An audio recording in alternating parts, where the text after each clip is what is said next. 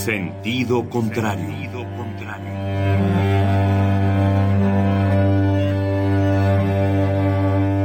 El Museo Universitario del Chopo presenta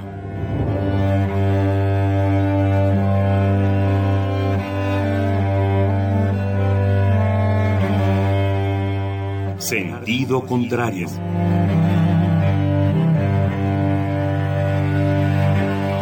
Una emisión de Marcelino Perelló. Producida para Radio UNAM, con la participación de Javier Platas.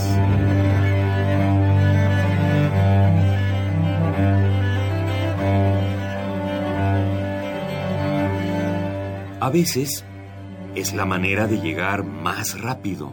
A veces. A veces es la única manera de llegar. A menudo es la manera de no llegar. Y pese a todo, casi siempre es lo único que tiene sentido.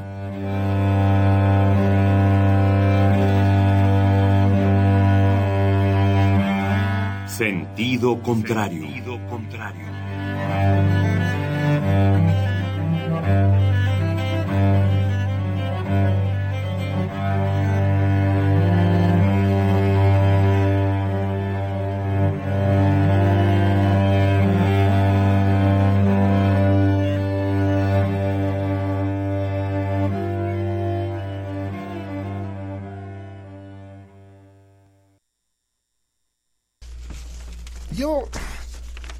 Quieren que se les sea franco y comprenderán todos ustedes que eso de ser franco a mí me cuesta mucho.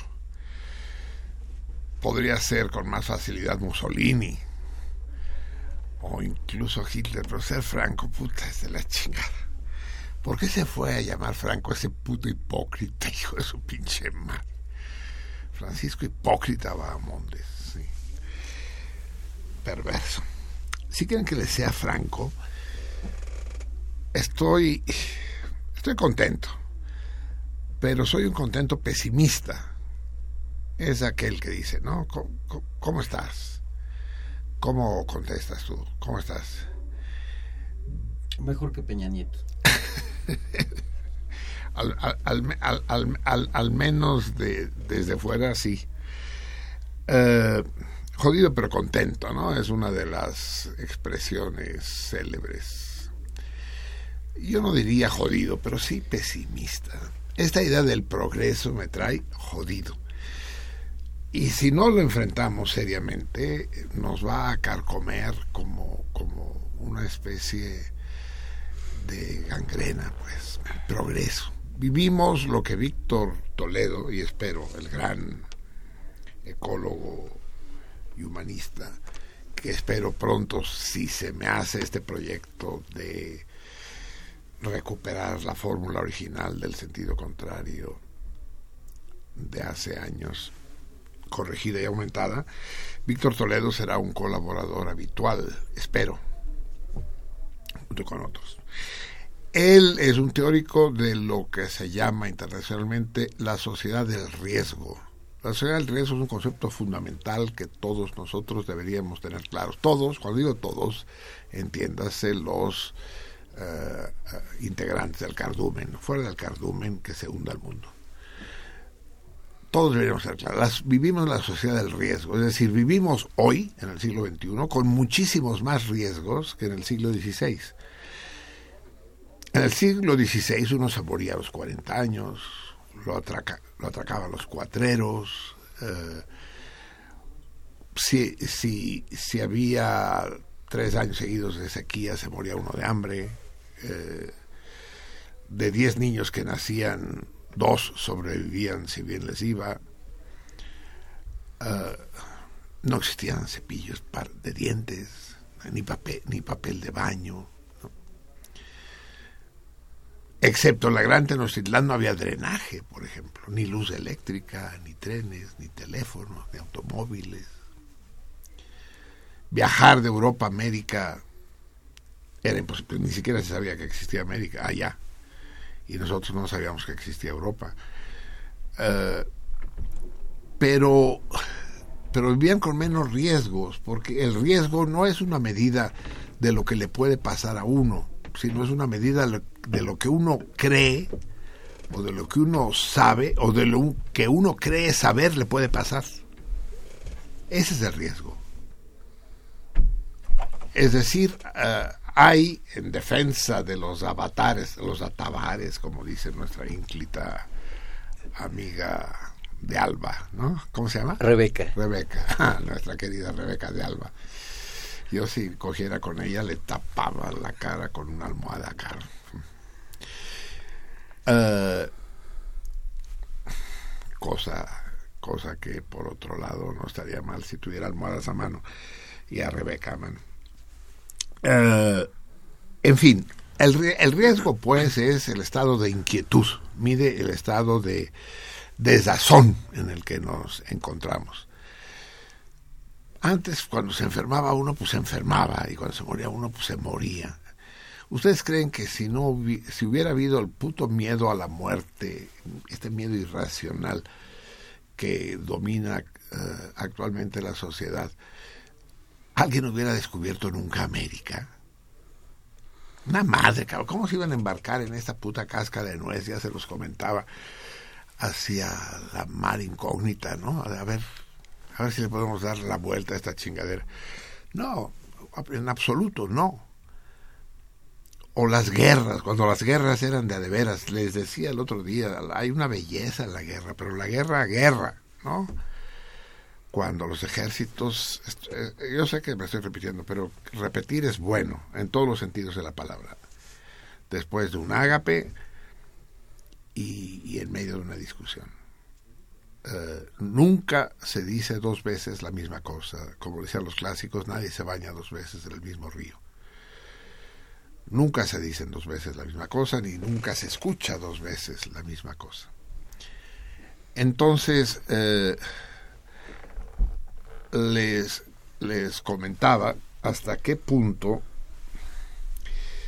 el progreso entendido como el desarrollo tecnológico, más medicinas, más chunches electrónicos, más investigaciones acerca del comportamiento molecular de los organismos y, y más inquietud, más, o sea, díganme, un celular les está ayudando a vivir más fácil o les está complicando la vida? Díganmelo de a de veras. O sea, reflexión, ¿las dos? No, no, la segunda, pues a huevo. O sea, complica la vida. Un celular es una, un eslabón más en la puta cadena del yugo que tenemos atado en los pies. Viniendo hacia aquí, como cada martes, intenté hablar con Lupe, nuestra Lupe. Le hablo, eso me pone de buen humor y llego de buen humor al programa y ella se pone contenta y me manda besos con pilón y de poca madre. Bueno, hoy no pude hablar, como muchas veces no pude hablar. Y a ustedes les pasa mil veces que no pueden hablar por teléfono, que el celular eh, no hace más que complicarles la vida, o el celular propio o el del otro. Yo cuando regresé de Europa hace ya 30 años y en casa de, de buenos amigos, en casa de mi gran amigo Joel Ortega, que por cierto acaba de pasar un susto serio y parece estarse recuperando con éxito, para desgracia de la humanidad. Uh, en casa de, de, de, de, mi gran Joel, oí por primera vez la expresión, ¿ya le llamaste? Sí, pero no entra la llamada.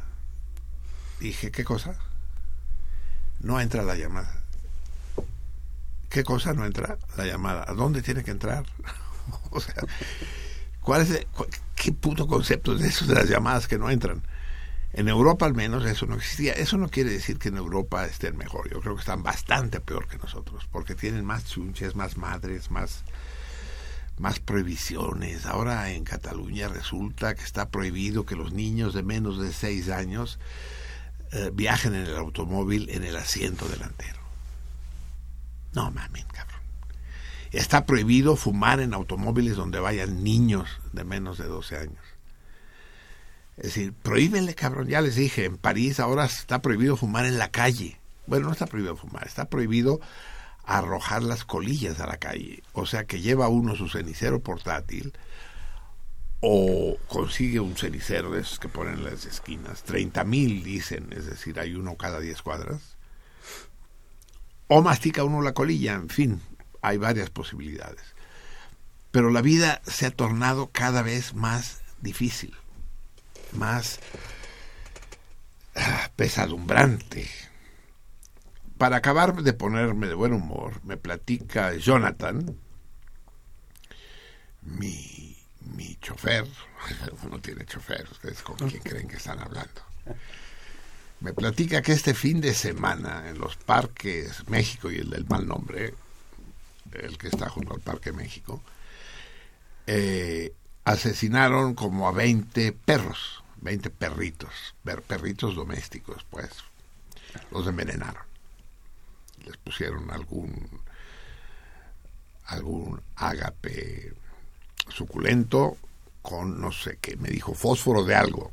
Le dijo, no, pues el fósforo no puede ser de nada, puede ser algo de fósforo.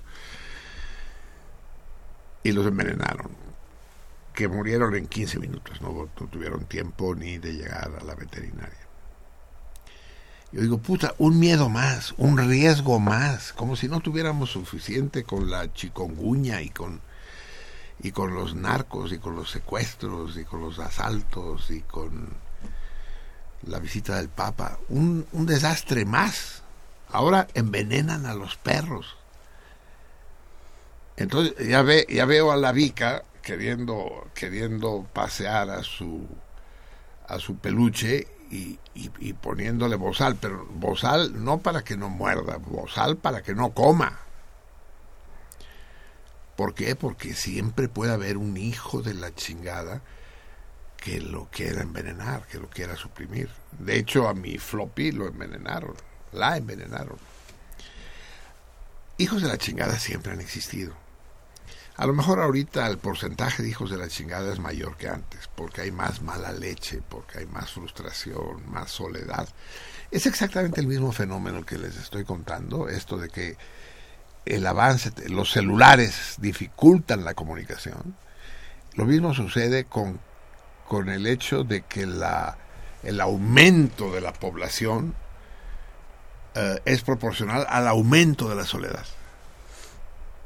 Cuantos más seamos, más solos estamos.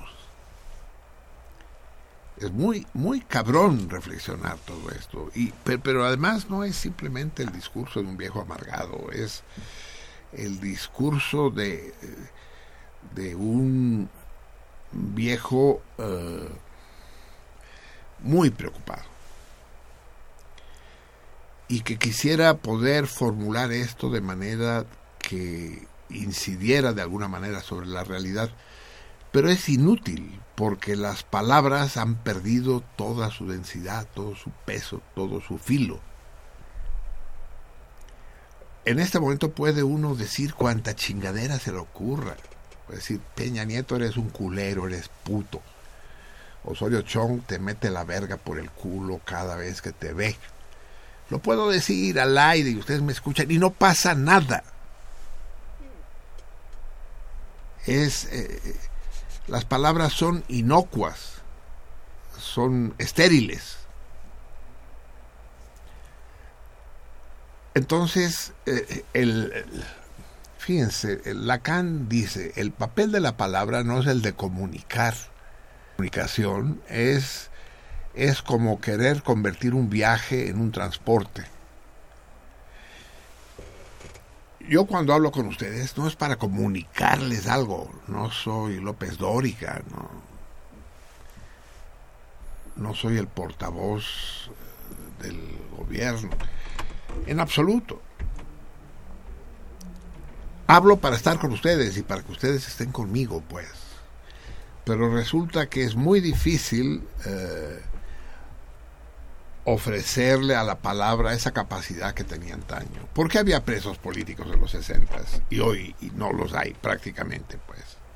Presos políticos a de veras, con nombre y apellido, Demetrio Vallejo, Valentín Campa, Víctor Rico Galán, Antonio Gershenson, presos políticos. ¿Por qué no los hay? Porque ya no hay Demetrios Vallejos, porque ya no hay Valentín Escampas, porque ya no hay Víctor Ricos Galanes, ni, ni, ni Antonio Gersenson. O sea, Antonio Gersenson sí vive, pero ya no es aquel Antonio Gersenson, de, manera, de la misma manera que Marcelino Perello no es aquel Marcelino Perello. Eh, no, no, no, nos hemos vuelto mansos no porque hayamos querido nosotros, sino porque hemos sido... Uh, hemos, no, nosotros no, la sociedad en su conjunto y nosotros en particular hemos sido vacunados, esterilizados. Y entonces estamos en esta pinche carrera loca que no lleva a ninguna parte, eh, confundiendo como siempre, y no, y no dejaré de insistir, confundiendo el confort con el bienestar El microondas le facilita a uno la vida, sí, pero se la arruina. Al facilitarla, la echa a perder. No es lo mismo una tortilla calentada en el comal que calentada en el microondas. Sí, pero ay, qué hueva. O es el pedo de la tortilla, entre paréntesis. La tortilla es muy superior al pan todas las virtudes alimenticias, nutritivas y el sabor y el uso, nada que ver. Un taco eh, no tiene nada que pedirle a una torta, no mames. Taco, pero un taco de veras, no estas mamadas del califa de chori, choriqueso y mamadas. No, un taco, un taco de nenepil, un taco de lengua, cabrón. Se me hizo agua la boca, cabrón.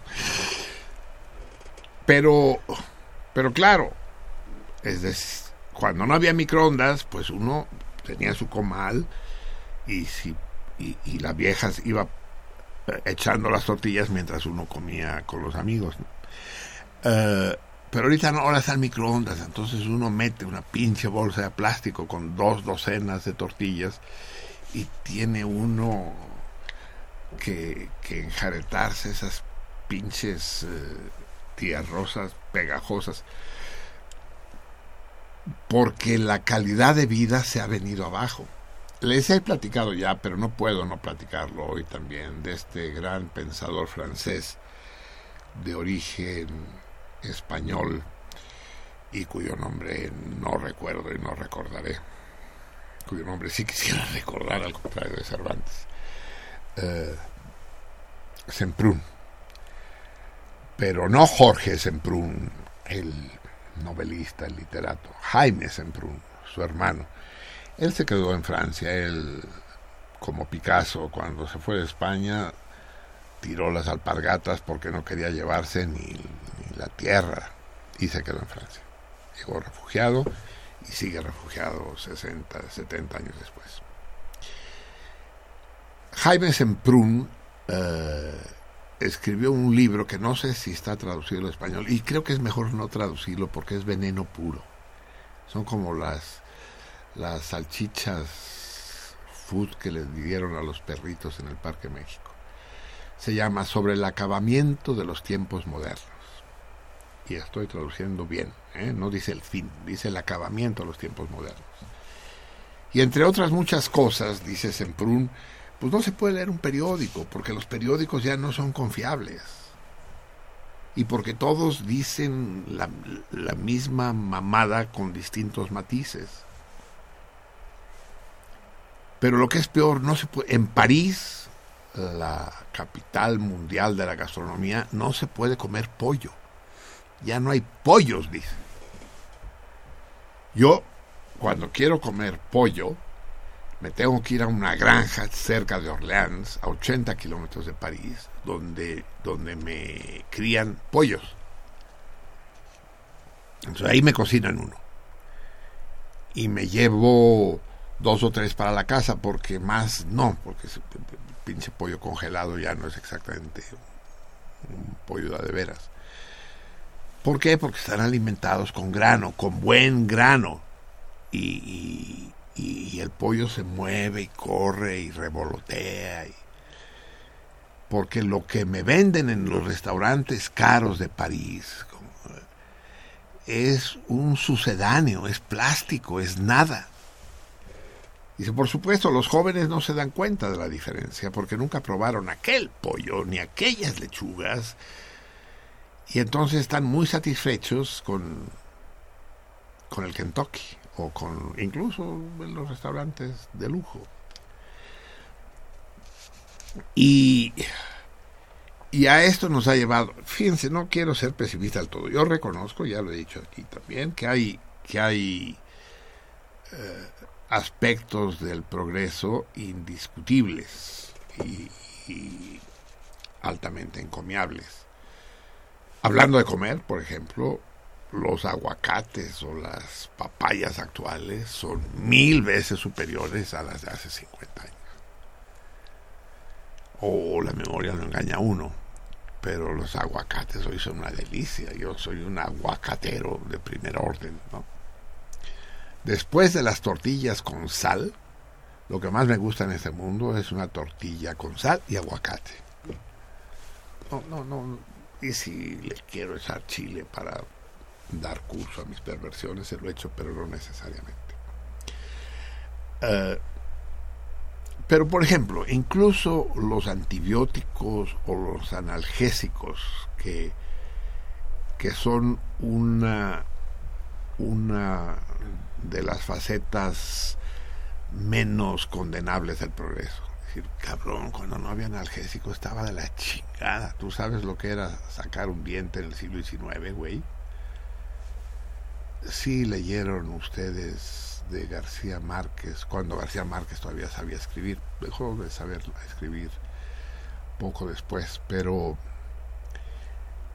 no sé si es en La Mala Hora tú te acordarás, La mala hora o la crónica de una muerte anunciada, La mala muerte, crónica de una hora anunciada, eh, en que el alcalde tiene un dolor de muelas horroroso a lo largo de toda la pinche novela y está uno sufriendo por él ella, hasta que se decide afrontar el terror de ir a que se la saquen, ¿no?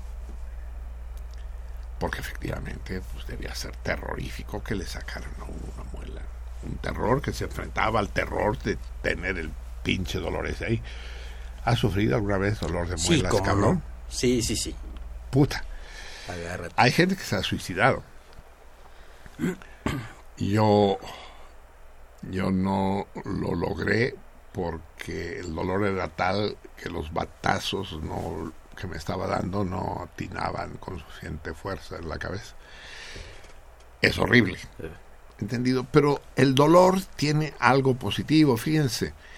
Eh, esta doctrina del auto del autocastigo, del, del silicio de los de los católicos, del, tiene su sentido, no solo como expiación de la culpa, sino que, para decirlo en pocas palabras, no hay bienestar sin malestar. Uh, no hay gracia sin desgracia. Por eso el paraíso no existe, es decir, no hay que darle muchas vueltas y la chingada. Porque cuando se es feliz en permanencia, automáticamente se deja de ser feliz. Pues no. Ese concepto extraño que es la felicidad, de que yo prefiero reducir al bienestar, solo existe en contraste con el malestar. Yo a menudo, hace tiempo que no lo hago y lo voy a volver a hacer, a la hora de acostarme y cerrar los ojos y, y, pensar en los pedos que me esperan al día siguiente y la chingada, digo, pero espérate, mejor piensa en que no te duele la muela, en que no tienes diarrea, en que en que no tienes la nariz tapada, puta, como me chinga tener la nariz tapada a mí. Sí, si algo me ha acercado al suicidio más con dolor de muelas es la nariz tapada, una sensación de muerte, así de... Y, me pongo de cabeza encima de la cama y ganas de meterme un clavo con martillo y destapar la nariz a martillazos. Sí, es un problema. ¿A ti te angustia la nariz tapada? Sí, es, es eh, una muerte chiquita, ¿no? Sí, sí, sí, luego no tan chiquita. En fin, todo esto viene a cuento porque porque mataron a los perros en el, en el, en el Parque México. Ay, no mamen, cabrón. Que haya gente a la que no le gustan los perros, lo entiendo. Pero recurrir a, tales extremos, eh, no porque sea delito, me vale madre si es delito o no es delito, es, es una hijez de la chingada. Y, la hijez de la chingada, hasta ahora que yo sepa, no está contemplada en el Código Penal. Pero, pues ya lo dije mil veces, ¿no? O sea, querían juzgar a Pinochet, el pendejo de Garzón. ¿Juzgarlo de qué? Pues, Pinochet nunca fue ilegal, en todas las cosas, porque él hizo las leyes.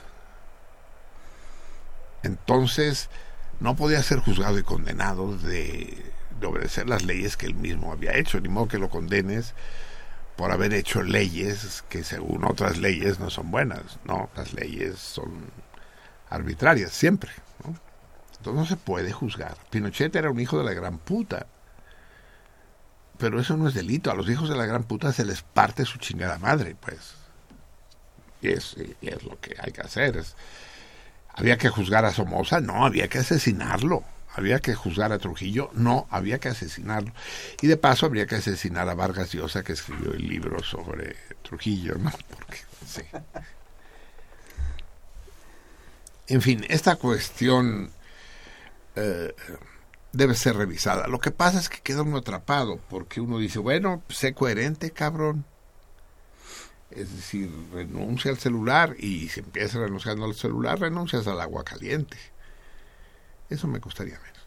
Eh, eh, renuncia a la luz. Vete como, como Zoró, el, el, el anarco gringo. Vete a vivir al bosque, cabrón, en una cabaña y la chingada.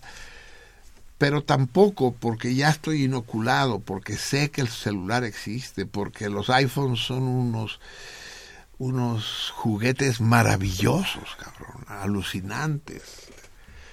Soy el primer hipnotizado, seducido por, por, la computación, por ejemplo. Pero sé perfectamente eh, que es un problema de seducción. Ustedes saben que el término seducción tiene dos acepciones muy vecinas. Eh, una mujer seductora puede ser una mujer atractiva, o puede ser una, una tramposa, puede ser una mujer que te capture con malas artes. Seducción luego es sinónimo de ardid. Y, esta seducción que ejercen los coches. Yo, por, eh, por ejemplo, ese, ese pedo no lo tengo. Ni los zapatos ni los coches. Los zapatos lo entiendo. Pero los coches no, nunca me han llamado la atención. Yo sé el fetiche que son los coches. Eh, el día que le rayé su coche a Vika se dio tre- tres vueltas por el suelo llorando y jalándose los pelos. El, el coche es uno de los grandes fetiches contemporáneos. Cuando hubo el gran terremoto en Bucarest, el 4 de marzo de 1976, que destruyó media ciudad, bueno, destruyó medio país, pero yo, como saben, Bucarest me preocupa Bucarest. La chimenea de nuestra casa, de la casa donde yo vivía, se cayó encima del coche del vecino, es decir, los ladrillos. Y le hicieron, le, le hicieron puré el coche. Y en medio de la desgracia, de, de, de, de, las casas derrumbadas y demás, aquel buen hombre decía, mi coche, mi coche. O sea, le valía más. Para él, la gran desgracia, el, el apocalipsis, se centraba y se reducía a su pinche coche. Eh, son dos, dos de las cuestiones que no por las que no he sido capturadas por esta red de imbecilidad colectiva que se avienta sobre nosotros. Y es que hay un hay un peligro que el rechazo a esta sociedad vacía de contenido que se ha venido construyendo desde hace 70 años te puede llevar a la amargura, es lo que decía hace un momento. Y eso pues, es peor, la sociedad sigue siendo una mierda y además estás amargado, pues ya valiste ver. Y tampoco soy de los necrófilos que se van a suicidar, para nada, ¿no? Eh, como yo, sé que somos muchos, aquellos vitales, que vamos a vivir, y ese es el sentido de sentido contrario, pues. Es decir, vivir en sentido contrario, entendiendo que, que no, no es el salmón el que va en la dirección equivocada, sino la corriente.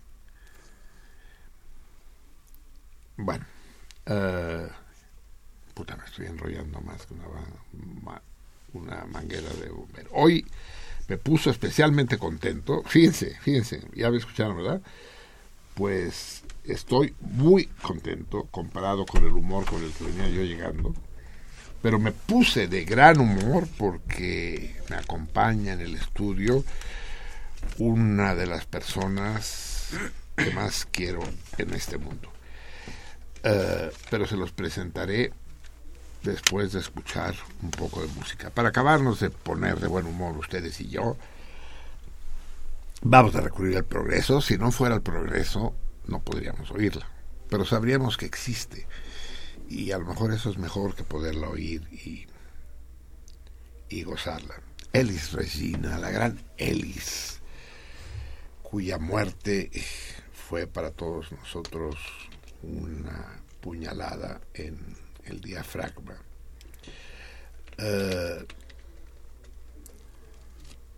vamos a escuchar a Ellis cantando con, con ¿cómo se llamaba Tom Jobin? Es que no sé por qué pusieron Tom, porque no se llamaba Tom ni Tomás, ¿es Carlos Jobin? No lo sé. ¿Cómo, cómo, cómo se llamaba? Uh, yo tampoco. Vamos a escuchar, pues, con ambos, con, con Ellis y Tom, esta, esta canción maravillosa que es compuesta por el propio Tom, uh, que es el Poise. No, es demasiado breve, no. Sí es muy bonita, pero es mejor el Corcovado. Ustedes saben lo que es el Corcovado, ¿no? Este peñasco que, que domina Río de Janeiro. Yo siempre, eh, el Corcovado, a ver, espérate, ven acá, tres. Es que yo nunca he estado en Brasil, pero como si hubiera estado. Hay, hay dos grandes peñascos, ¿no? Sobre el río, por eso es una ciudad maravillosa, ¿no? La gran ciudad, las playas formidables, ¿no? y esos dos, estas dos rocas gigantescas, apabullantes. Una es el pau de azúcar, el, pan dulce, como quien dice la chilindrina, uh, y el corcovado, que es donde está el Cristo. ¿No? Uh -huh. Que echaron a perder esa madre con esa pincha de fecio ahí. Que parece un, una veleta que no es echada a perder, ¿no? Una veleta que no gira pero el Corcovado en sí sigue siendo esta extraordinaria uh, mole que domina Río de Janeiro.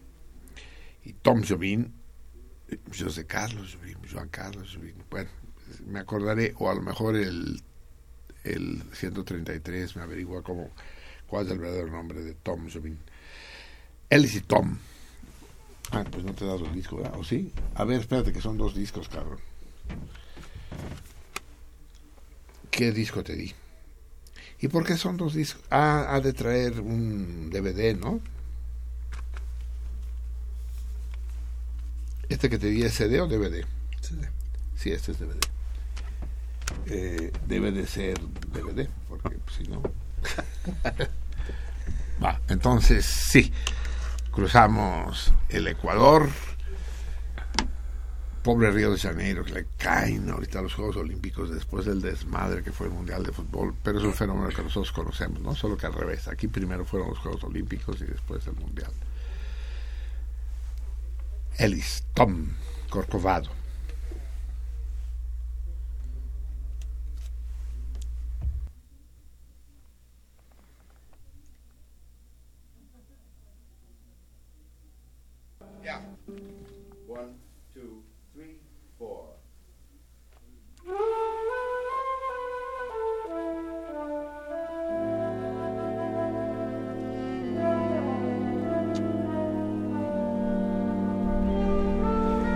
Gustó? Es maravilloso. Es, de una suavidad, de una, de una ligereza etérea que, que no puede no dejarlo a uno embelesado.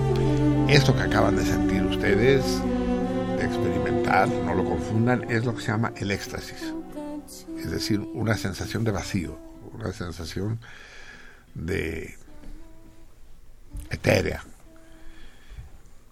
Quieren, ahora quieren un poco de música para compararlo. Eh, ¿Lo vamos a poder escuchar o no? ¿O tenemos problemas? ¿Sí? Bueno, por fin se decidieron. Ya saben cómo son de caprichosos los artistas. Eli se emputó con Tom, no quería salir del camerino, le tuvieron que prometer que Tom no, no lo volvería a hacer. Y Llorosa sale a escena y nos canta Corcovado.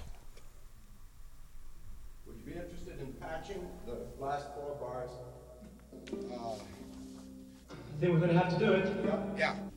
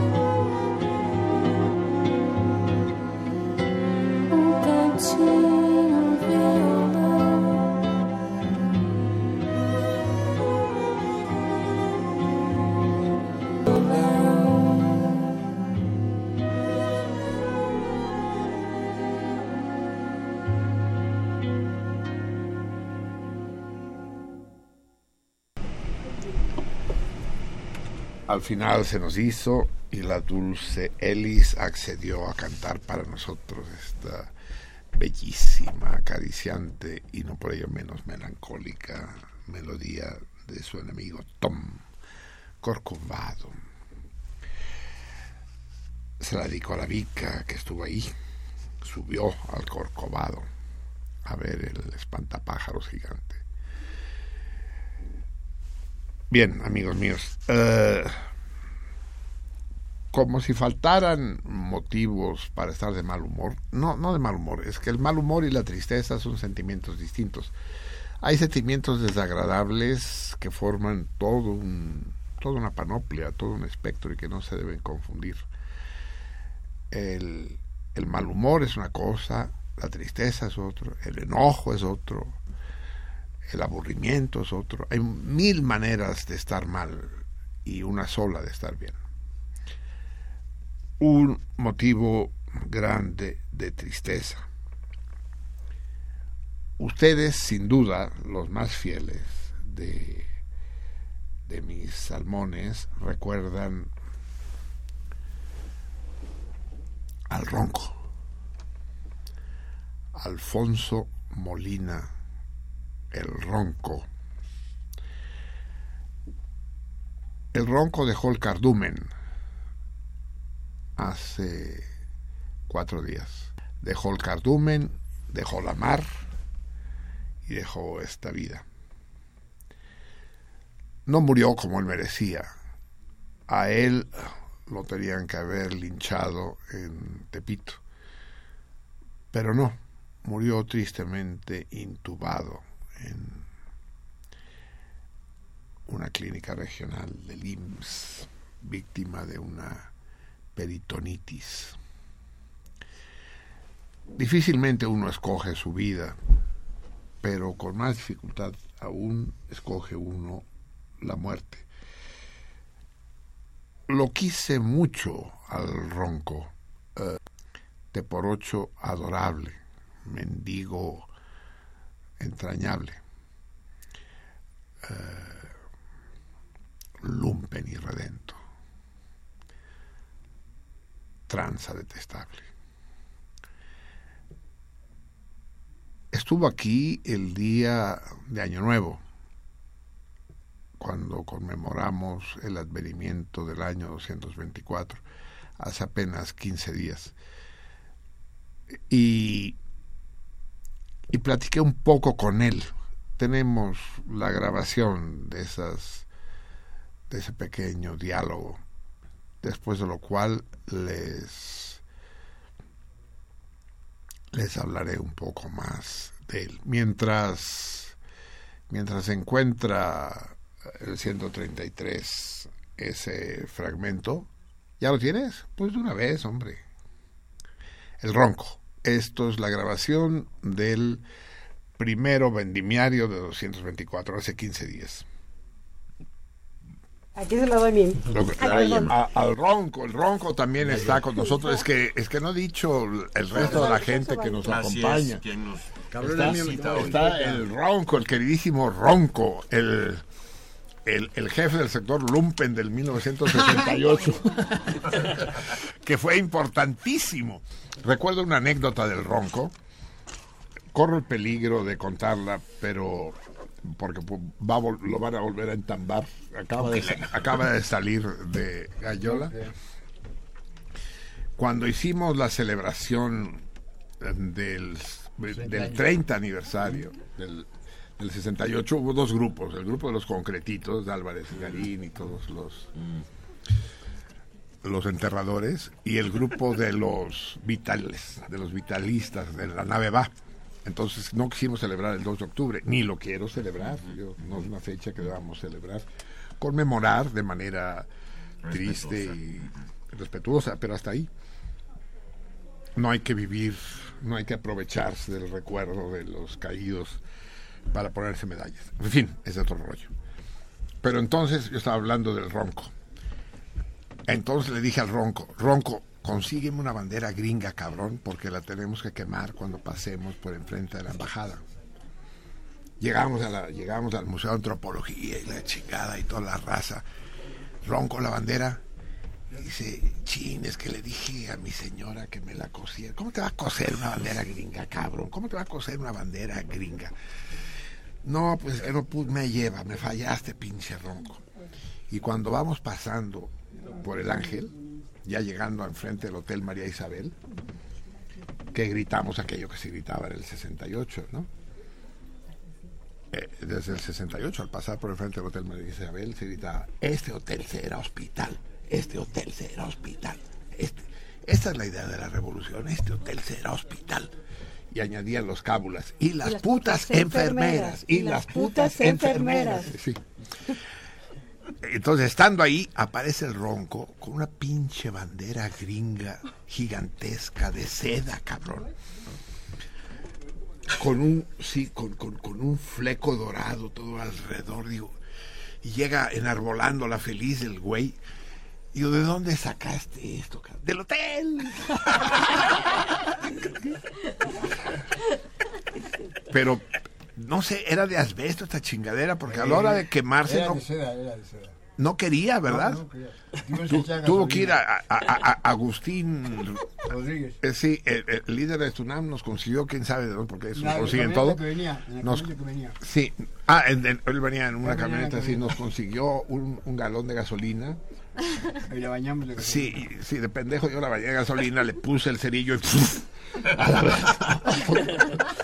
O sea, ni siquiera, ni siquiera, ni siquiera se, bajé de- incendió yo la bajé de, de la marquesina. pues de las altas banderas pues, está en el hotel. Sí, menos mal que no te equivocaste, porque digamos que tú Bueno, hubieras... Va, Felicidades, ¿eh? felicidades, Ronco, Eh. querido. Y, y un buen deseo. Que no hagan el chapo. Muy bien. Un un- un- un- ¿Cómo va? ¿Qué hubo, chapo? ¿Qué hubo, chon? Eso es muy bueno. Estas fueron las últimas palabras del Ronco al aire. No sé qué me está señalando. Eh, quiero que su hijo venga, el Ronquito, y que nos platique un poco de, de su vida. Pero mientras esto sucede, déjenme decirles que esto que dije en broma iba en serio, el sector lumpen del 68. Teníamos nuestros porros y teníamos nuestros desarrapados en el 68. No todos eran intelectuales que habían leído a, Kropotkin y a Bakunin. No, ni mucho menos. Y sin embargo fueron un sector importantísimo. Varios de ellos se hicieron célebres. El dragón, por ejemplo. El dragón como el ronco, ambos estudiaban filosofía. de esas chingaderas que dicen, ay, no más. y sí, estudiaban filosofía. El ronco era miembro del grupo Miguel Hernández, el grupo de izquierda más importante, Espartacos. Ahí estaba mi hermana, por ejemplo. Yo creo que conocí al ronco gracias a Mercedes. Y el dragón se hizo célebre eh, cuando todavía no se llamaba dragón. Era un cuate alto, flaco, melenudo cuando todavía no se usaban las melenas en México.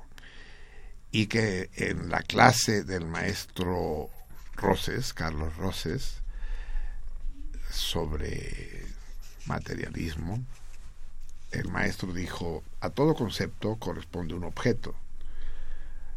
No hay conceptos sin objetos ni objetos sin concepto. El significado y el significante. Entonces el dragón, que todavía no se llamaba dragón, protestó y dijo, maestro, disculpe, pero sí hay, sí hay conceptos sin objeto. Es como cuál joven. O no, así no hablaba Roces, hablaba así. Eh, ¿A cuál se refiere usted, joven? Dice, por ejemplo, el dragón. El dragón, el, concepto de dragón existe, pero pues no hay dragones. Los dragones no existen. Y Roses le replicó, no, por supuesto que existen. Existen los dragones de Tasmania, por ejemplo, que es un reptil célebre. O no, no se llaman de Tasmania, eso lo digo yo, no Roses. El dragón de Comoro, ¿no? De Comoro. Así es. Y, existe el equipo, no sé qué equipo de fútbol americano, que se llamaban los Dragones, y, existe ex- e- existen los dibujos de dragones y son personajes de cuentos eh, y esos so- no son conceptos, son objetos. No, maestro, ¿qué pasó? esos son conceptos, son puro significante, no hay significado. No, ¿cómo que no? Sí, digo, son puros significados, no hay significante. Total, una discusión entre el dragón y Roses, no por desigual, menos ilustrativa. Total que saliendo de clase alguien se le ocurrió decir, ese mi dragón. y se chingó para toda su puta vida, porque ya se le quedó el dragón. Bueno, pues quiero decirles que el dragón fue la, la única víctima mortal del 68 que yo conocí. Es más de la que tuve noticia. Eh, el dragón fue atropellado en insurgentes eh, enfrente de la Veiga, en contraesquina de la Naiga, ya como, como dirían mis invitados de la semana pasada. Ahí enfrente de la Vega, en Ins- Insurgentes, que quedaría por donde está ahora, que por donde estaba el Manacar, por ahí, una cosa así, Insurgentes Sur. Y entonces estaba volanteando y tenían el tráfico cortado y un coche se le echó encima a propósito y lo mató. Eso era cuando todavía estábamos en Ceú, antes de la toma del ejército. Y llevaron el cuerpo en andas del dragón en la noche a medicina, a filosofía, a su facultad, y lo metieron en, la, en el auditorio que estaba en la asamblea, proponiendo proponiendo que lo velaran y que le dieran homenaje. Entonces saltaron pues los del ronco, supongo que ni más que era una manera de sabotear la asamblea, que estaban discutiendo cosas importantes, que no era no era capilla ardiente y que se llevaran. Entonces se votó y echaron al dragón. Y de ahí se lo llevaron a la Asamblea de Economía, donde también hubo un desmadre, donde también se votó y volvieron a echar al dragón. Entonces esta este episodio terriblemente grotesco y, y tétrico de ir paseando el cadáver del dragón por las distintas facultades y, siendo objeto de discusiones absurdas, siendo, siendo acusado de ser un pretexto para sabotear acuerdos, fue terrible. Ese fue el fin del dragón, que nunca supe su verdadero nombre. El dragón era muy similar al guama. Oigan, todo esto lo acabo de contar yo con motivo de la presencia. Tres, no, pues, 133. Sí lo acabo de contar todo eso. Conté quién era el guama. ¿Qué vas a hacer tú si, si, si, si- ni escuchas el programa, cabrón? Eres, eres un salmón extramuros, tú, cabrón. El dragón y el guama eran personajes muy similares, solo que el guama era un güey que medía dos metros veinte. Supongo que no medía tanto, pero usaba unos zapatos con suela, zancos de hecho, de 20 centímetros. Decía que era ciego, llevaba unos anteojos negros y llevaba como bastón una varilla de metro y medio. Y iba por las facultades pidiendo limón, siempre con libros bajo el brazo, libros muy acá, ¿no? El, ser y la nada y cuestiones de ese tipo. Y re- recuerdo cómo llegaba a las aulas porque interrumpía las clases, abría la puerta a media clase, ya los a- para cada quien tenía su su mote, ¿no? Nosotros éramos, abría la puerta, se asomaba ese gigante eh, atemorizante, decía, hijos de Prometeo. Y entonces ya nos echaba el choro y ya se juntaban unas monedas para el guama. Él también formaba parte del sector lumpen, aunque a medio 68 el Guama desapareció. Y estaba también el Camborio. ¿Te acuerdas del Camborio? Castillo, ¿cómo no? Así es. Claro que sí. Que también, no, no sé, que acabó, él pasó ocho años en la cárcel, acusado de querer secuestrar al, al rector Soberón. Ese era el sector. Pero la anécdota que quiero contar hoy del ronco es otra. Eh, no sé, dudé y finalmente decidí que no. Eh, les quiero informar que Joan Manuel Serrat no volverá a encontrar lugar en este espacio. Lo hemos escuchado muchas veces, ya saben que mi opinión acerca de Serrat es ambigua, sé que tiene canciones muy hermosas, sé también que se comercializó de mala manera y en los últimos 20 años no ha compuesto nada oíble, todo lo bonito lo hizo antes y sobre todo lo hizo en catalán. En español hay pocas cosas, conozco poco, pero, pero, pero poco que conozco se salva solo en español. Los poemas de Miguel Hernández y de Antonio Machado musicalizados, que son muy hermosos. Caminante, no hay camino. Dejemos a Serrat ahí. El caso es que ayer lo entrevista López Dóriga. Está en México, Serrat. Lo entrevista López Dóriga y le dice, oye, ¿y qué está pasando en Cataluña? Y entonces Serrat hace una profesión pública de fe anticatalanista, no solo sorprendente, sino innecesaria. No, pues sí, pues hay unos que quieren la independencia de Cataluña, pero pero yo estoy absolutamente en contra, yo soy del 52% que votamos en contra.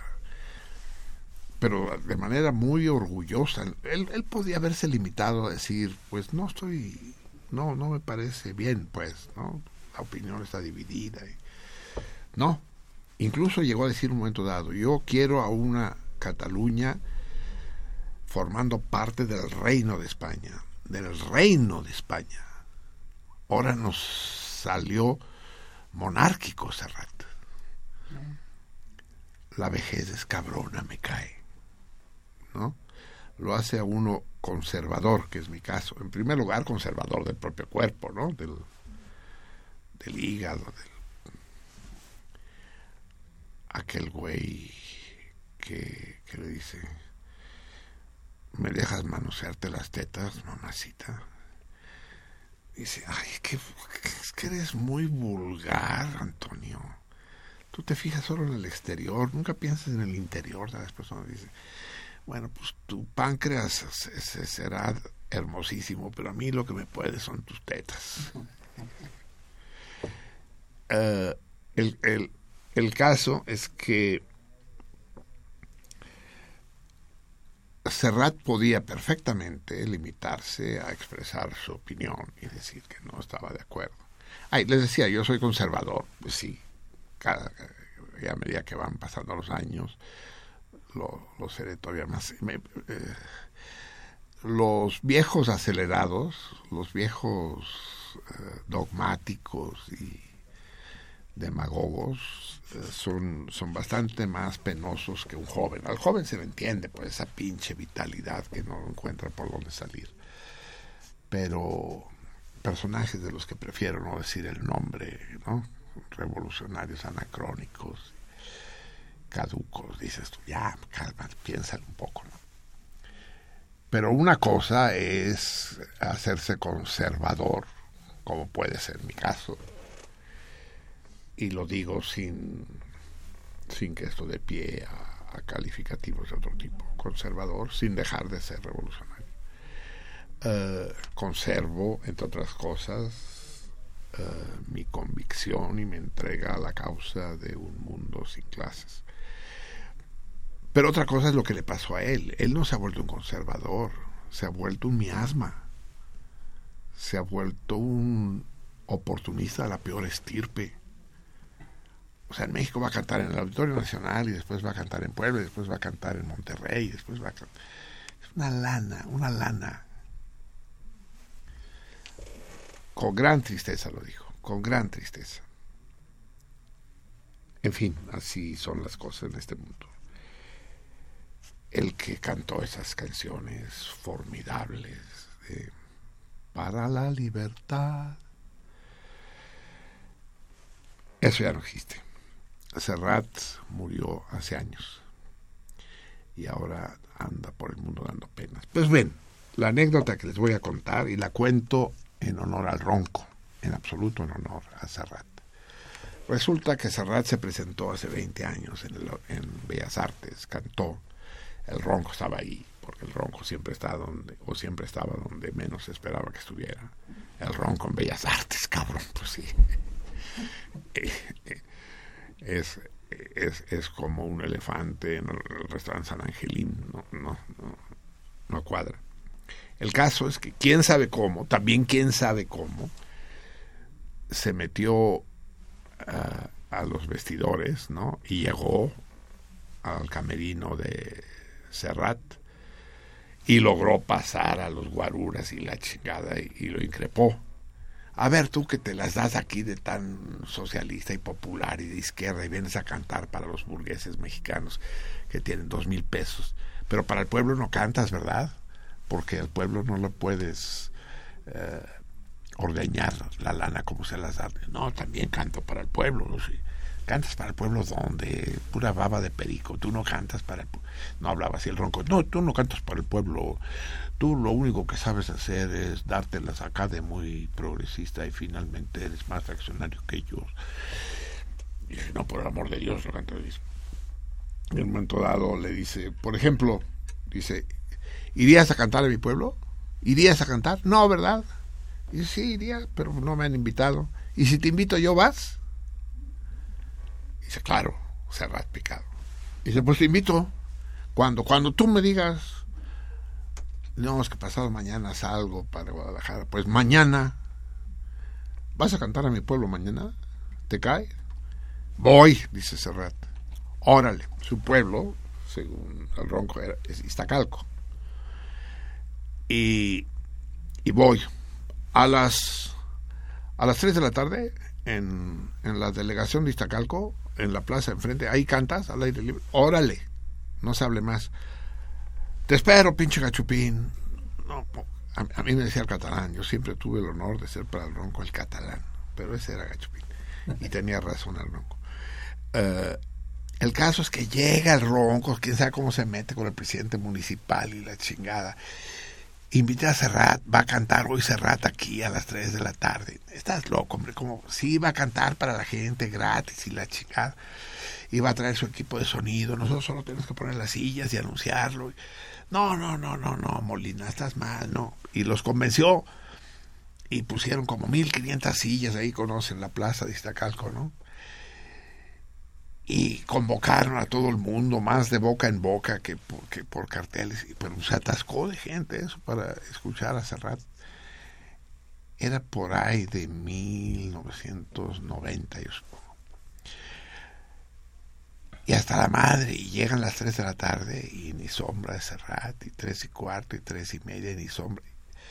Y el roco dice, no, no, pues algo habrá pasado. Sí, algo, no, no sé qué habrá pasado, le decía la gente, pero sé lo que va a pasar, cabrón. Porque de aquí no sales vivo, cabrón. Empezó a alborotarse y como al 10 para las 4, cabrón, aparecen los trailers con los equipos de sonido, con las bocinas, con los amplificadores y aparece Serrat en persona. Y cantó para el pueblo de Iztacalco en medio del delirio colectivo. Total, el ronco fue el héroe nacional de Iztacalco y al final va a, fel- a Serrat. Bueno, pues ahora sí me, ahora sí me convenciste, ahora sí lo que sea de cada quien. Sí cantaste para el pueblo, pero, pero bueno, eso no te hace popular. Dice, para el pueblo cantaste porque te aplauden y te gusta ser aplaudido, pero a poco, pero no serías capaz nunca de bautizar a un hijo, por ejemplo. Dice, no, sí, ¿por qué? No, porque sí, tengo un chipayate que acaba de nacer y que lo quiero bautizar. Y, y pues si tú fueras el padrino, estaría poca madre, pero sí, pues eso ya no vas a querer, es, ya mezclarse con- con el bajo pueblo demasiado. Yo sé, no, sí te lo bautizo. Regresando de tal día a Guadalajara. Total, cabrón, otra vez el pedo y la chingada todo para el bautizo del ronquito, del que va a venir aquí al programa. Ya estuvo, ¿se- ¿lo recuerdan? Sí. Va a volver, sí, para hablar de su papá. Y, y el caso es que arma todo un desmadre y el mole y el pulque y la madre, cientos de gente en la vecindad donde vivía el ronco para, para bautizar a su hijo y la chingada. Y otra vez las tres, las cuatro, las cinco, pues ni sombra ese rato, obviamente, ya, pinche ronco, ya ves, es pu- pura baba de perico y la chingada. ya no chingas y demás. Y que como a las seis que va llegando Serrat, cabrón. Y que le tuvieron que ir por el cura que ya se había ido y la chingada. y le bautiza al hijo. De manera que Serrat y el Ronco fueron compadres. Y cuando ha venido, cuando vino la otra vez, yo le escribí una carta a Serrat pidiéndole que viniera al programa y se la di al Ronco para que se la entregara en mano y invitar. Eh, no lo dejaron pasar, no llegó con Serrat, eso dice él, no consiguió. O sea, me falló el Ronco. Ahora sí que como con la bandera gringa le dije, me fallaste, Ronco. Y esta vez, creo que la última vez que hablé con él, cuando llegó por la casa, ¿se acuerdan? Iba a traernos Queso. un queso manchego delicioso de 300 pesos. Que, nos- que estaba delicioso, los comimos con las con Sara con las tortilleras, sí. Y porque él recuperaba, ¿no? De los supers, así acabó en el bote por andar recuperando el bolso de una señora. El, el, el caso es que la última vez llegó y me dijo, ahora sí, chingo a mi madre si no, si no te traigo hace rato. Ahora sí, catalán, te lo voy a traer, cabrón. Cueste lo que cueste, yo te lo traigo y coincidieron eh, dos eventos tristes. Uno, uno con una tristeza melancólica y otro de una tristeza biliosa. Serrat dio las nalgas al poder, o al menos mostró hasta qué punto las había dado al reivindicar la Cataluña encadenada al reino de España y el ronco nos dejó. Lo extrañaré toda la vida, a él, a sus quesos manchegos y a sus a sus buenos deseos de año nuevo. Que no enganchen al Chapo. Vamos a escuchar música. Quiero dedicarle, ya escuchamos a Chava Flores eh, el programa pasado, pero creo que es lo que conviene al ronco. Busqué una canción que hablara de alguien parecido, parecido al ronco, pero no hay. ¿Sí hay? No, alguien, de un personaje similar, pues, de un, de un héroe popular así, barrio bajero. ¿Se te ocurre algo?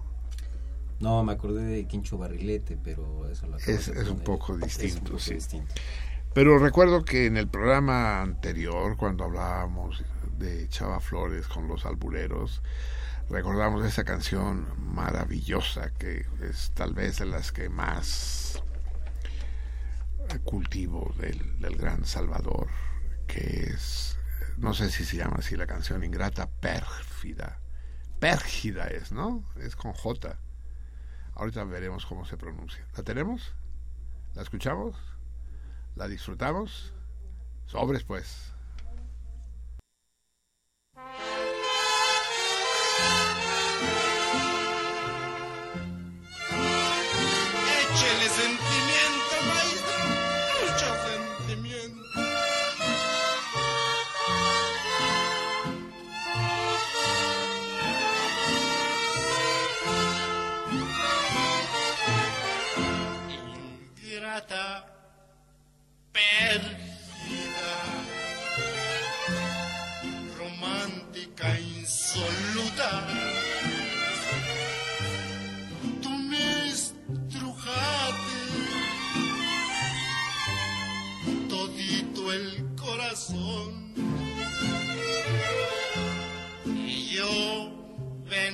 voló. Hablaba este de amores y decíate mi anémica pasión. Burlábate todita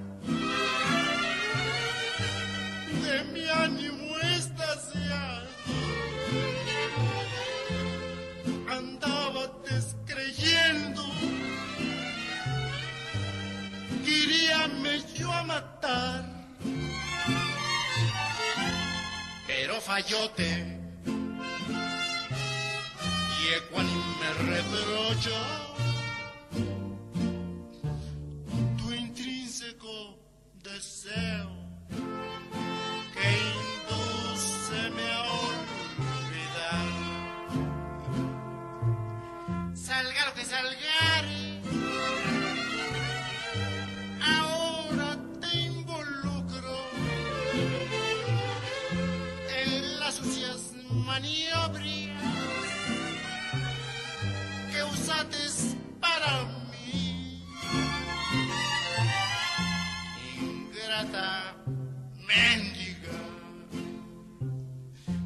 palabras no son obra. Ahora tú, tú, tú me sobras y yo te falto a ti.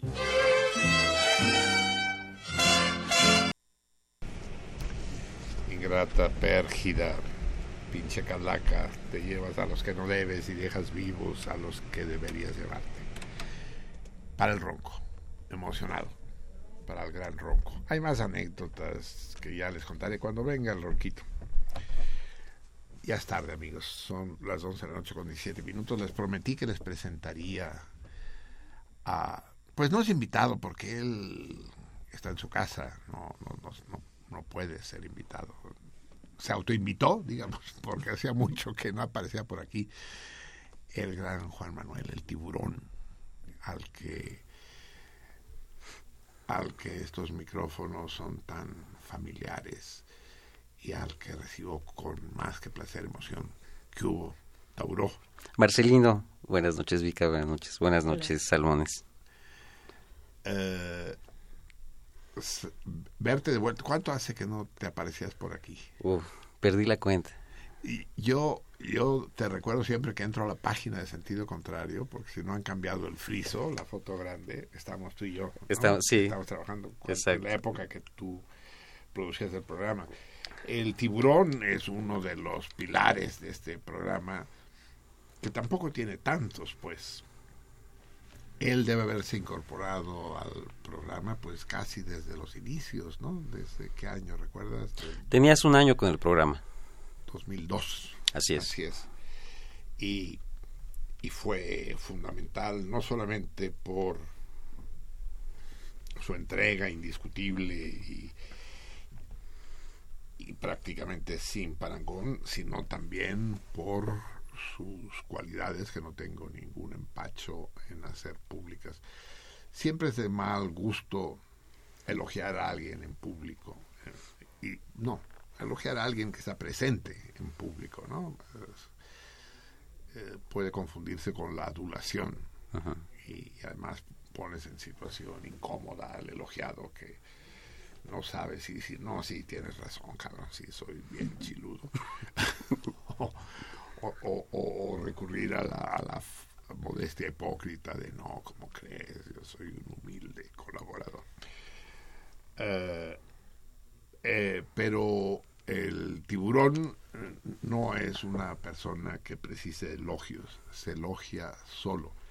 Y sé que todos, que no son pocos los que lo conocen, ya sea personalmente o a través de la página en sentido contrario, de su trabajo directamente aquí en el programa, saben que no exagero ni pizca.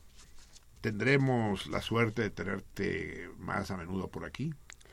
Yo espero que sí. No, no, no te diré gracias por esto que acabas de decir sobre mí, porque también creo que es de mal gusto decir gracias en, esos, en esos casos. Solo diré que estar aquí es como estar en casa. con, con todo, con toda razón y con todos los atributos. Así es. Y, y si se produce esta renovación, que si se produce tiene que ser inminente, esta recuperación del programa en estos días, espero en una medida u otra, eh, poder contar contigo. Cuenta. Sentido contrario, contigo no es lo mismo que, que sin ti. Son medio bolero, pero es auténtico. Absolutamente. Eh, grandes han sido las aventuras que hemos corrido el Juan Manuel y yo. Y es uno de los motivos por los que agradezco a los dioses del Parnaso ateo, del Panteón ateo, el, el haber hecho este programa que me ha permitido conocer gente como, como Juan Manuel. Por esto les decía yo al mero principio, en mi erupción de mal humor, que aquí no estamos comunicando, aquí estamos enlazándonos. La palabra como vínculo, no como intercambio de información. Bien, tenemos que empezar a irnos. Vamos a hablar, amigos míos. Eh, Juan Manuel eh, me tiene una propuesta promesa. ¿no? Ah, también anda ahí, nada menos que el tragaldabas, el pi. Que ya, ya parece Fox Terrier porque le está creciendo el pelo a una pinche velocidad. Sí, exacto. Pasa, pasa, querido pi. El tragaldaba, sí. El sector lumpen de sentido Presente para que no, No, digan. no, no sé si soy yo al aire, Te, te voy a hacer compadre. El criminal siempre regresa al lugar del crimen, ¿verdad? No, Es un mal hábito. No falla, ¿no? ¿Qué tal, mi pi? Todo bien y de buenas. Bravo. Es, bueno, ya, ya conocen ustedes al pi, al menos tanto como a, a- a Juan Manuel. Eh, tiene algunas virtudes de las que carece Juan Manuel y un puta madral de defectos de los cuales también carece Juan Manuel. Pero sí hay un mínimo común divisor que los hace a ellos mismos muy amigos. Bien, vamos con el torito. Eh, recuerden ustedes, el torito esta vez es especial. No he recibido ninguna carta con albures. Va a ganar el torito. Quien plantee el mejor torito, según el jurado, integrado por nuestros invitados de la vez pasada. Por la reina del albur, por Ramón Córdoba y por eh, David, el autor del libro. Espero que lo hayan disfrutado. Deberíamos tres, ¿dónde anda el tres? ¿Sabes qué deberíamos cuando regalemos cosas por teléfono? En el programa siguiente decir quiénes son los ganadores, ¿no? ¿Me escuchaste? ¿No tienes la lista de los que ganaron? No, ¿verdad? Pero digamos que a partir de hoy vamos a hacerlo, ¿no?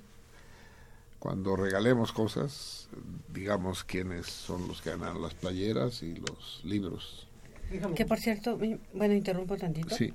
El día que se rifaron las, los libros y las camisetas, bueno, ah, me tocó contestar la llamada de Estela Camacho Sí. y me pidió que por favor Es- esta- yo ya estoy, Estela Camacho, pues era albur, pero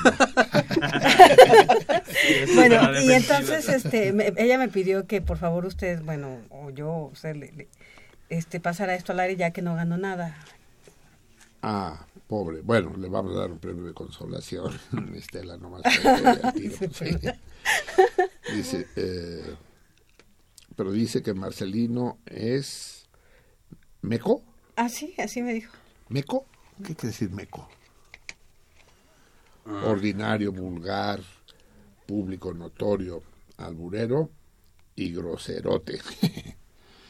¿Qué me sabes? Pues sí, no, no sabes. Aparte de meco, ¿alguno de ustedes saben lo que es meco? La, la única similitud que yo conozco, que, yo- que yo ubico de Meco es como contundente, como fuerte. Sí, estuvo muy recio, ¿no? Le dio Sí. un golpe meco. Sí, estuvo, eso, ¿No? estuvo meco ese putazo. O sea, bien o mal. Bien. Pues sí, sería... Bien. sí, sí. Es lo único bueno que me dice porque los demás son vulgar, público. no- Bueno, después dice notorio, alburero. Y. Gracias, Estela. Esperemos que, que la próxima vez eh, sí puedas ganar. Aquí tenemos la lista de los ganadores. Si quiere usted leerla, Miri. Ganaron libros. Elvia. pero léalo con todo y apellido. Sí, pero es que aquí no se lo entiende. Meléndez. Elvia Meléndez. Ganó un libro. Jaime Cuellar Castañeda. Ganó un libro también. María de Lourdes Gil Valverde. Libro. ¿Qué más? Ay, Benito Díaz.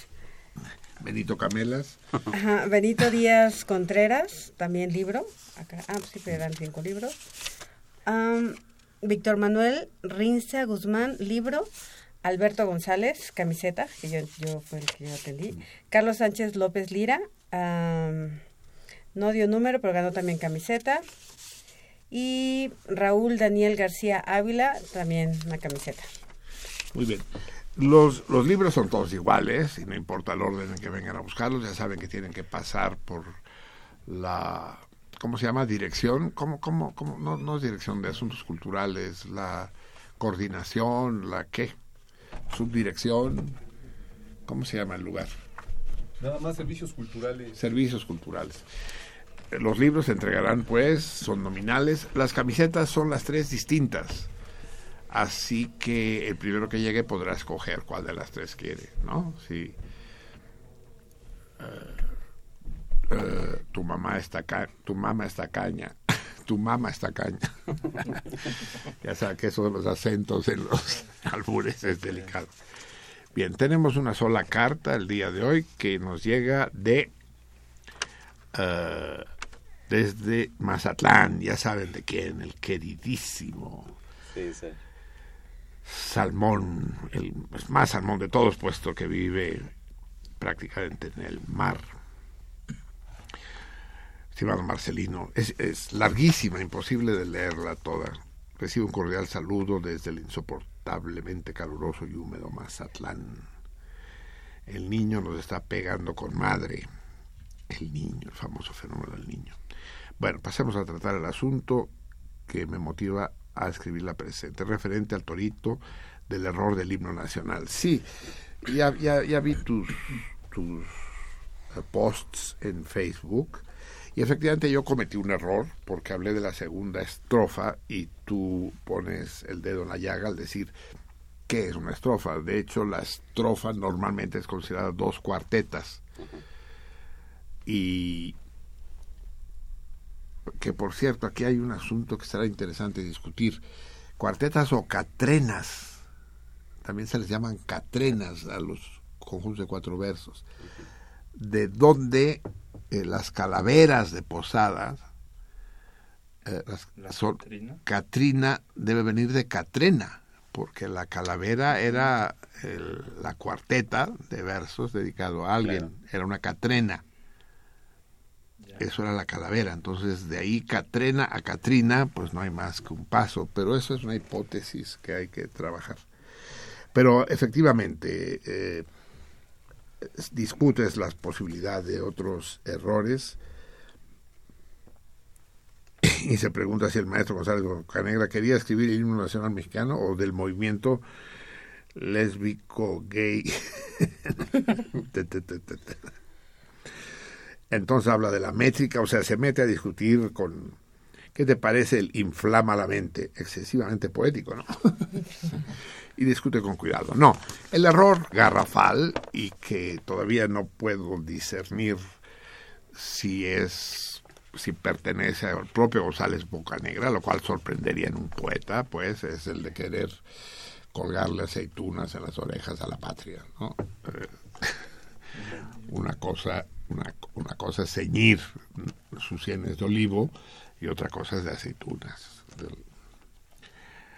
Eh, las que sí se cuelgan en los oídos algunas chavas son las cerezas, ¿no? Que vienen en pareja. ¿Han visto? Alguna chava con un par de cerezas en... Porque vienen así en parejas con un tallo largo, ¿no? Ah, sí. Se convienen. En todo caso, leo el final de la, de la carta. Eh, el rock. Ah, quiere escuchar rock. Bueno, le vamos a dar gusto al. Vamos a cambiar la programación. Vamos a darle gusto al, Vamos a escuchar rock. No lo que me pide de ACDC, porque no lo tengo, pero... Chale, qué pirata, dice. Dice, no te metas en camisa de once varas. La próxima vez que te pregunten si te gusta el rock, tan solo contesta que algunos grupos y algunas canciones. Sí. Ninguno de ellos de rock, dice. Y en cuanto a escucharlo en el programa, que los alevines y especies híbridas no estén chingando. Los salmones de pro sabemos y entendemos que sentido contrario no es un espacio para escuchar ese género musical tan diverso y difícil de definir. Esto lo escribe un fanático de Led Zeppelin, Rolling Stones, The Who, Pink Floyd, King Crimson, Deep, no, Deep Purple, Yes, Real de 14, Iconoclasta. Real de 14, ¿no? Protagonizaron un debate aquí al ¿Cómo no, aire. de- Pepe Qué buen rollito ahí. se- Sí, cuando se partieron la madre los dos. Bueno, pasemos al torito vigente. La respuesta es sí. En algún momento hubo una frontera entre México y Rusia. No profundizo demasiado. Internet está plagada de información al respecto. Mm. Tan solo menciono que hubo un tiempo en el que la frontera de México llegaba hasta los límites sureños de lo que hoy es el estado de Washington, más allá hasta la isla de Vancouver y en Estados Unidos. Y en esa época el imperio ruso se extendía sobre los tres continentes, entre ellos América. Así es, César. Sale pues ese Marcelino. Un abrazo extensivo a todo el cardumen. Bien, vamos, vamos a ver eh, la fecha de tu carta, a ver si la podemos incluir, porque efectivamente la respuesta es correcta. Sí hubo la frontera entre México y Rusia, en, precisamente en el tiempo de la independencia, antes y después de la independencia. Ya no insistiré en la respuesta. Cuando, cuando eh, se apoderaron los mexicanos, hispano-mexicanos de la isla de Vancouver, y eh, los rusos tenían el archipiélago de la Reina Carlota. Era una frontera marítima. Bien, nos vamos amigos. Eh, y vamos a escuchar rock entre los... Ah, por cierto que el, el, el César me propone dos toritos. Uno de ellos es banal, César, y no lo voy a usar. Es muy bonito, pero es banal porque me tomó me tomó más tiempo porque pensé que era más difícil, pero ya viéndolo en internet se resuelve muy fácil. Dice, ¿qué personaje falta en la portada del disco del Sargento Pimienta de los Beatles? Ah, pero no. Sí, falta de manera flagrante porque se negó a estar. Sí. ¿Tú sabes quién? ¿Puedo decirlo? Sí. Tintán. Ah, Exactamente, sí. Sí, aparece en. Es Tintán, que en lugar de ir le mandó un árbol de la vida que sí aparece en la portada. Sí, así es Tintán. Esa era fácil. Pero dice otro torito, César, que no ha podido resolver y que por lo tanto no voy a quemar. Eh, no lo puedo plantear como torito si yo no sé la respuesta. Así que si me rindo, te lo pregunto, César. Bien. Recuerden entonces el torito vigente es mandar albures. Voy a tener en cuenta los que suban a internet, a la página, pero si alguien lo manda por carta, el que haya mandado la carta tiene prioridad absoluta, aunque no sea el mejor. ¿eh? Que quede claro del todo. Escriban al 21111, México, Distrito Federal. No sean huevones y no sean codos, son siete pesos, cabrón, y los buzones tampoco están... Dejen la hueva para el servicio postal mexicano. Sí. Especialistas son. en especialistas en ese tema. Vamos a escuchar esta canción de los Beatles muy especial que es Soy la Morsa, I am the Walrus, eh, que tiene esta particularidad que no sé si todos ustedes conocen y que podría ser un torito, pero, sí. pero ya lo dije, entonces queda así. Al final de la canción, sobrepuesta con la música, si lo saben ambos, Sí. al final Yo vengo de eso, de hecho. va así, van diciendo fuma, fuma, fuma marihuana. En español, fuma, fuma, fuma marihuana. fuma. Pero hay que saberlo escuchar. Si no se le dice a uno, uno no lo escucha y por eso pasó desapercibido en el tiempo en donde las drogas eran perseguidas con espíritu inquisitorial durísimo. Escuchen pues, volveremos a escuchar ese final el próximo programa, hoy ya no tenemos más tiempo, pero sí, si nos permite, si nos deja, si eh, volvió a sonar a bolero, sin, sin, sin, si la indulgencia del gran Gerhard Surrosen lo permite, la escuchamos todo y escuchamos ese final y traten de escuchar ese fuma, fuma, fuma marihuana. Tal vez por radio no es tan fácil porque nuestra transmisión desde hace años es monoural, pero si no, escúchenla ustedes estéreo. ¿Cómo va Gerhard? Salmones míos, un abrazo es difícil abrazar con las aletas de los salmones, pero cuando el cariño es grande, hasta las aletas sirven. Uh, Juan Manuel, un abrazo especial para ti y otro para ti. Pi, ahorita nos lo damos ya de veras, de esos que el pudor no permite darse en público. Y para todos ustedes, salmones míos. Uh, si no tienen nada mejor que hacer, nos vemos aquí el próximo martes de la noche. Y si tienen algo mejor, igual Aquí los espero.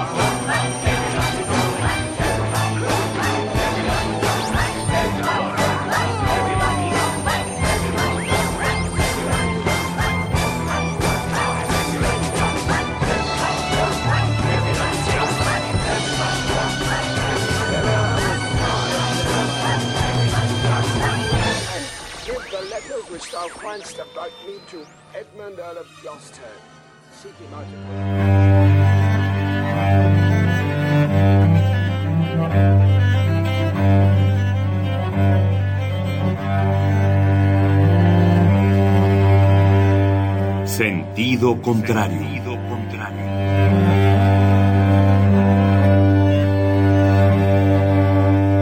El Museo Universitario del Chopo presenta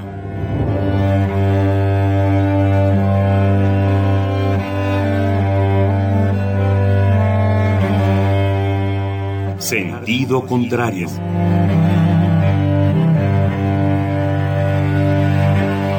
Una emisión de Marcelino Perelló.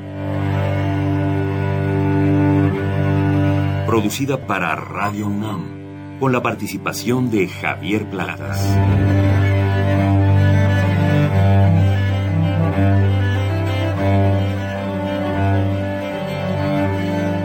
A veces es la manera de llegar más rápido.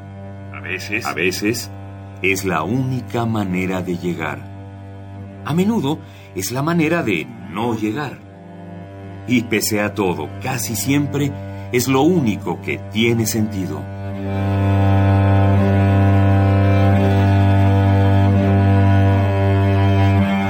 Sentido contrario. Sentido contrario.